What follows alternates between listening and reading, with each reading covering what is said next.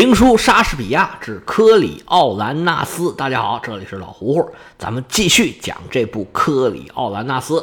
上回书说到，咱们的主人公盖乌斯·马尔西乌斯单枪匹马杀进了克里奥兰城，单凭一己之力打败了城里面的所有敌人，拿下了这座城，由此获得了光荣的称号，就叫了克里奥兰纳斯了啊！克里奥利城凯旋归来，他声望是如日中天。你想想，就一个人单枪匹马就征服了一座城，那还了得？于是大家就公推科里奥兰纳斯去竞选执政官。这么一来啊，就有很多人呢心里头就很不痛快，因为科里奥兰纳斯呢眼高过顶，目中无人，完全就看不起这些穷人。罗马城的平民始终都不太喜欢克里奥兰纳斯这个人，尤其是刚选上来的两个保民官，那真是他们俩的眼中钉、肉中刺。只要一见面，这克里奥兰纳斯跟他呀。就简直没一句好话。一听说他要去竞选，这两位就私下里商量说呀：“咱千万不能让他选上，选谁也不能选他。怎么不让他选上呢？哎，就给他使绊子、挖坑。你不是脾气大吗？脾气大，我就拱你的火。无论如何也不能让你选上这个执政官。要是有可能啊，我就借这些平民的手杀了你这家伙。”两个保民官在这嘀嘀咕咕商量怎么对付马尔西乌斯啊，现在叫科里奥兰纳斯。不过他们待会儿啊也得去元老院开会，那边会场都准备好了，干嘛呢？就是要选执政官。眼瞅着要开会了，会场内外是人声鼎沸。准备开会的时候，门口两个小吏就是负责维持现场秩序的，没什么事儿干，在这聊闲天儿。哎，老王，这次选执政官有几个候选人呢？嗨，老李，这你都不知道啊？听说有仨候选人，不过呢，谁都知道这科里奥兰纳斯是一定当选，那俩人也就是个陪衬哦。不过这科里奥兰纳斯可是够傲的呀，很多平民都对他很不待见的。那是啊，不过呀，之前有很多执政官，其实心眼里啊比他还更瞧不起平民。哎，但人嘴好啊，这口头上说什么都行。谁知道他们心里想什么呢？我们这位将军呐，嗨，据我所知啊，就是个直筒子，心里想什么是一点儿也藏不住啊。那他要是跟平民这么来硬的，那些平民能放过他吗？嗨，人家刚打了胜仗回来，说别的都是扯，人家把一座城都放在那儿了，你想反对也说不出来了吧？啊，那倒是。俩人这聊着天啊，哎呀，就看元老他们都过来了，赶紧严肃起来，来来来，让开让开，在这维持秩序。就听一阵喇叭响，梆梆梆梆梆梆，里个里个楞噔个楞个的，不是这个调的啊。总之是庄严肃穆的音乐，在音乐声中，这大将军陪着克里奥兰纳斯，在一大堆元老的簇拥之下。走进了会场，当然了，两位保民官也在这个重要人物之列，跟着一起进了会场。大家依次落座，大会是正式开始。毕竟啊，打了一场大胜仗，整个会场啊洋溢着一种喜庆的气氛，大家都喜么滋儿的等着这程序的开始。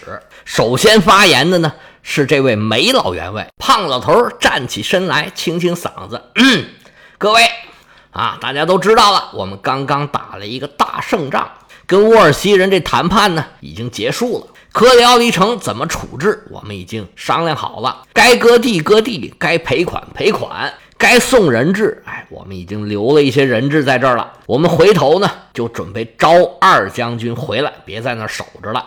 下面一个议程就是准备啊，怎么样奖励奖励我们这位战争英雄。伸手一指，克里奥兰纳斯，全场山呼海啸。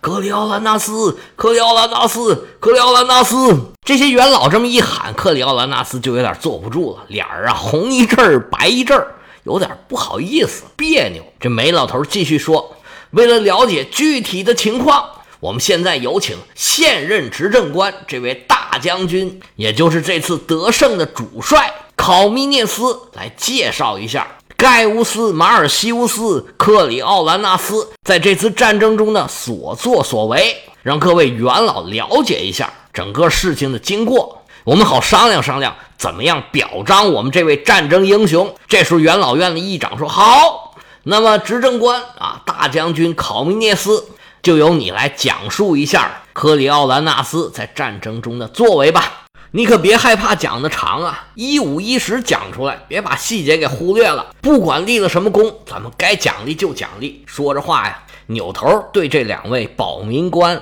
说：“两位，哎，待会儿呢，麻烦您二位啊，耐心的、仔细的听一听。我们有结果之后，还得麻烦二位啊，去通知所有的这些平民。”这老心儿说：“没问题呀，我们打了胜仗，这是好事儿啊，我们也愿意奖励这位英雄啊，是吧？”老布说：“对对对对对，要是他对人民的态度再改善一点啊，我们就更乐意了。”这时候梅老员外听不下去了，说：“哎，可以可以了，二位，咱不要把话题扯远了。您二位啊，今天来这儿听就行了。我们这执政官还没发言呢。”老布说：“没问题，我们当然愿意听了。不过呀，我们就是一个很善意的劝告而已。”梅老员外说：“是是是是是，他虽然也很喜欢你们这些平民。”我们都是罗马人嘛，但是别再扯这些有的没的了，赶紧让我们的执政官发言吧。这边说着话呀，这克里奥兰纳斯已然是坐不住了，站起身来就要走啊。梅老头赶紧过去来，别别别，你踏踏实实做你的，你别管他们。旁边的几个元老也纷纷过来拉住了他。这柯将军多大力气，好几个人才勉强把他给摁在座位上。几个元老就去：“哎呀，说你光荣的事儿啊，这你有什么好惭愧的？这真人真事儿，前两天刚发生过，你踏踏实实坐着，没事没事，别听他们瞎说。”柯将军说：“我可不想在这听，我宁愿我浑身的伤疤呀都消失了无影无踪，我也不想听你们反反复复、絮絮叨叨讲这些没意思的故事。”这时候，保民官老布又开始插嘴了，说：“哎呦，柯将军呐！”你可不要因为我们多说两句不高兴啊！科里奥兰纳斯微微一笑啊，嗨，不是这个事儿。要是打仗啊，什么情况我都无所谓。有人来跟我挑战，谁我都跟他大战三百回合。但是在这儿废话呀，我实在是觉得没意思。打仗这些事儿就不用翻过来调过去来回说了，没什么意思。梅老员外说：“那可不成。”这是程序，程序该走就得走，你踏踏实实坐着别动啊，别耍脾气。哎，你怎么走了？虽然这么多人拉着，还是没拉住。克里奥兰纳斯啊，离开自己座位，走出了元老院的大厅。这梅老员外就有点尴尬了，那得往回圆呢。他冲两位保民官就说：“两位代表，你看见没有？你看我们的英雄，他虽然付出了全身的力气。”去追求荣誉，争取胜利。哎，你看现在人家就不愿意听别人夸自己，觉得这没意思。你看，这也算是高风亮节了吧？两位保民官嘻嘻一笑，就没说话。接下来就轮到了执政官，也就是这位大将军考米涅斯的发言时间。大将军站在台上，多少也有点尴尬。回头一看，哎呀，他没在这儿，去哪儿了呀？哎，该讲也得讲啊。于是大将军呢，就从他小的时候开始讲起。这位科里奥兰纳斯十六岁的时候就已然是崭露头角。罗马城的末代国王叫做小塔克文，曾经带兵进犯罗马，他还想死灰复燃呢，想复辟。那时候啊，这个马尔西乌斯现在叫科里奥兰纳斯，那时候才十六岁。他一到战场上，大家就看着一个令人非常惊讶的场景：一个小伙子还没长胡子呢。追着这个彪形大汉呢，到处砍，不但力大过人，而且武艺高强，对方几个壮汉都近不了身。在这次战役里边啊，这科里奥兰纳斯有一次啊，眼见着对方几个人包围住自己的战友，他奋不顾身，纵身一跃，跨过自己的战友，嘁了咔嚓，把对方啊三个敌人瞬间就给解决了。他的第一顶相叶关就这么来的。而且他跟对方的主帅啊直接对过阵，这小塔克文呢对他也是毫无办法，直接败下阵来。原文上面写，他与日俱增的勇敢像大海一样充沛，在前后十七次战役之中，战无不胜，攻无不克。讲到最后这一次，在科里奥利城前和城中的鏖战，那么我可以说。我的言辞是无法给他适当赞美的。他阻止了奔逃的败众，用他惊人的榜样扫去了懦夫心中的恐惧，正像水草当着一艘疾驰的帆船一样。他的剑光挥处，人们不是降服就是死亡。谁要是碰着他的锋刃，再也没有活命的希望。从脸上到脚上，他浑身都染着血，他的每一个行动都伴随着绝命的哀嚎。他一个人闯进了密布着死亡的城里，用他操纵着死生的铁手染红了城门，然后。他又单身脱围而出，带着一支生力军，像一颗彗星似的向科里奥利突击。他已大获全胜，但战争的喧声又开始刺激他敏锐的感受。于是，他坚人的经历又使他忘却了身体的疲劳。那个坚人就是身兼数职、坚韧的那个坚。我们接着念啊，他立刻再上战场，在那里奔走驰突，杀人如麻。好像这是一场永无休止的掠夺一样，直到我们把城郊全部占领以后，他不曾有一刻站定喘息的时间。元老院听着这执政官对他战争这些行为的描写呀，个个是聚精会神呢，时不时啊。发出哇啊这种惊呼，讲完之后啊，整个元老院爆发出热烈的掌声。这时候大家又一起欢呼：“克里奥兰纳斯，克里奥兰纳斯，英雄，英雄！”大将军接着说啊，他不但英勇作战，而且拒绝我们给他分这个战利品，他是真正的视钱财如粪土。底下又发出哇这样的声音。这时候元老院的议长赶紧叫人。把克里奥兰纳斯又给请回来了。柯将军在自己的位子上坐定，没到员外就开始对他宣读结果了。说克里奥兰纳斯，元老们很愿意推举你当执政官。克里奥兰纳斯马上站起身形，说：“我愿意永远为他们尽忠效命。”梅老员外说：“你这倒是可以，不过呢，在此之前呢。”还是要履行一个手续，按照我们罗马的规矩啊，你要去市场上对着平民发表演说。科里奥拉纳斯面有难色呀，说：“各位大人，这道手续能不能先把它给省了呀？我不瞒您各位说，这事儿啊，我真的干不了。以前的执政官当选了以后啊，他们去市场上这种演讲我见过，就是穿着粗布的衣服，光着个膀子。”让大家看自己的伤痕，要让市民冲着自己身上受这些伤，接受自己当执政官。哎呀，这种事儿我真的有生理反应，我觉得难受，我去不了。他话音还没落呢，这保民官老辛儿就跳出来了，说：“将军，你这么看不起老百姓吗？这是罗马共和以来所有执政官必须要遵守的规矩，怎么你就可以例外呢？这不行啊，说出大天也不能改。”这些元老在底下偷偷劝克里奥兰纳斯说：“你就委屈委屈，走个过场，简单的说几句就得了。”克里奥兰纳斯说：“那哪成啊？这拖着光不出溜的往市场上一站，别说说话呀，我就能死在半道上，还得跟他们夸口说：‘哎，我干过这个事儿，我干过那个事儿，还得把伤疤给他们看。’这种事儿，哎，我真的干不出来。”这边说着说着就要走，元老院这些元老一听这话，哎，那哪行啊？好赖都得去一趟啊！这形势啊，其实就是一个形势。大家在旁边这么劝着，这梅老员外冲着保民官说：“哎呀，两位不要在意这些细节啊！这市场呢，我们一定会去。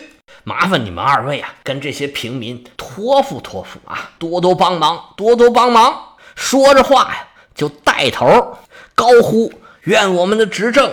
享有一切的快乐和光荣，所有的元老一起高呼：“愿所有的快乐和光荣降于科里奥兰纳斯。”然后奏乐，宣布散会。在元老院这会啊就结束了，众元老都退下了，剩下两位保民官在这儿。这老布就跟老辛儿说：“哎，你看他待会儿啊什么态度，你就知道了吧？知道了，那是太知道了。”俩人啊相视一笑，走，咱们去市场啊，给他好好托付托付。画面一转，来到了罗马广场。这罗马广场也就是个市场。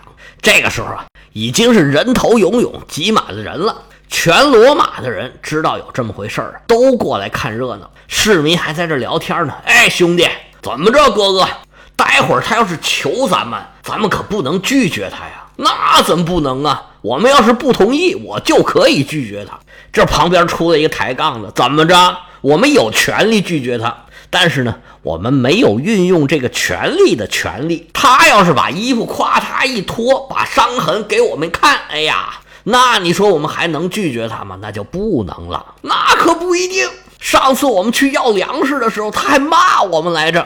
反正现在选他当执政官呢，我还挺别扭的。这么老多人呢，鸡一嘴鸭一嘴，在这吵，说什么的都有。这时候就见人群呢一阵骚动，大家都在那喊：“哎，来了来了来了！”只见克里奥兰纳斯啊，身穿粗布长衣，别别愣愣的就打元老院那边朝罗马广场这边走过来了。柯将军心里这个别扭啊，旁边啊这梅老员外还在一劲劝他：“哎，没事儿啊。”忍一时海阔天空啊，退一步风平浪静。这以前所有的重要人物，所有的贵人都走过这一步。低低头，低低头，怎么了？那我应该怎么说话呢？我说：“求求您，先生，这不要饭的吗？”我说：“先生啊，你看看我身上的伤，上次打仗的时候你跑了，我没跑，所以我受了这身伤。”把梅老员外吓得，哎呦，赶紧捂他嘴，哎，千万可不能这么说呀！我的天爷呀，你呀，你得让他们想起你立的这些功劳。嗨，什么功劳，我都不记得，成天跟人嘚嘚这个，哎，多没劲！哎呦，你这么大人了，说话还要我教你吗？就是尽量说好话就是了。你可千万别把事儿给弄砸了，我不能在这儿啊，待会儿你得自己跟他们说。这梅老员外提心吊胆的下去了，毕竟啊，规定是只能他一个人在这儿等着市民的询问。克里奥兰纳斯往这一杵啊，七个不服，八个不忿，好像别人欠他似的。这时候啊，上来几个市民，克里奥兰纳斯就跟他说：“哎哎哎，嗯，想了半天不知道说什么好，说啊，二位，你们知道。”我为什么站在这儿吗？这两位傻了啊！你为什么站在这儿？你问我们，谁问谁呀？那我问问你吧，你为什么站在这儿啊？克里奥兰纳斯说：“那当然是因为我的功劳了。”这两位市民说：“啊，那不是你想站在这儿，那不是你想为我们服务吗？”柯将军说：“那服务倒是可以。”不过呢，我是不想求人，尤其不想求你们这些穷人。这俩市民嘿嘿一乐呀，你不想求我们，那你站在这干啥呀？你一定要明白这个道理呀！哎，我们给你荣誉，给你职务，我们是想要点什么的啊？那你们到底想要点什么呢？这个执政官这个价位到底在什么水平呢？那我买不买得起呢？这市民说：“那你买得起啊，非常容易，这个便宜的很，这个价位啊，价格就是你恭恭敬敬的求我们。”克里奥兰德斯哦，这样，那那我恭恭敬敬，那我求你们，你就让我当这个执政官吧。哎，你要是想看我身上的伤痕呢，这人太多了，改天啊。改天找一个没人的地方，我让你们看看。你们二位同意了吧？这俩人，你看看我，我看看你，同意，那那就同意吧。克里奥兰纳斯说：“那好，咱们一言为定啊！你们这两位的票我就已经拿到了，谢谢谢谢。两位啊是犹犹豫豫，虽然基本上满意他的答复，但总觉着这怎么这么怪呢？这两位下去又上来两位。”克里奥兰纳斯就跟他们说：“哎呀，我请求你们，哎，现在我都穿上这身衣服了，你们能让我当执政官吗？”这位上来啊，可不是善茬。这位市民上来就问说：“你呀，虽然有功于罗马，但是呢，你知不知道你问题在哪里呀？”克里奥兰纳斯说：“我问题在哪里呀？”这位市民上上下下打量了几眼克里奥兰纳斯，说：“你自己有什么问题，你都不知道吗？”这都不知道就跑来选执政官来了，您觉着合适吗？那克里奥兰纳斯说：“那我到底有什么问题呢？”这位市民说：“呀，你到底有什么问题呀？”哼哼，且听下回。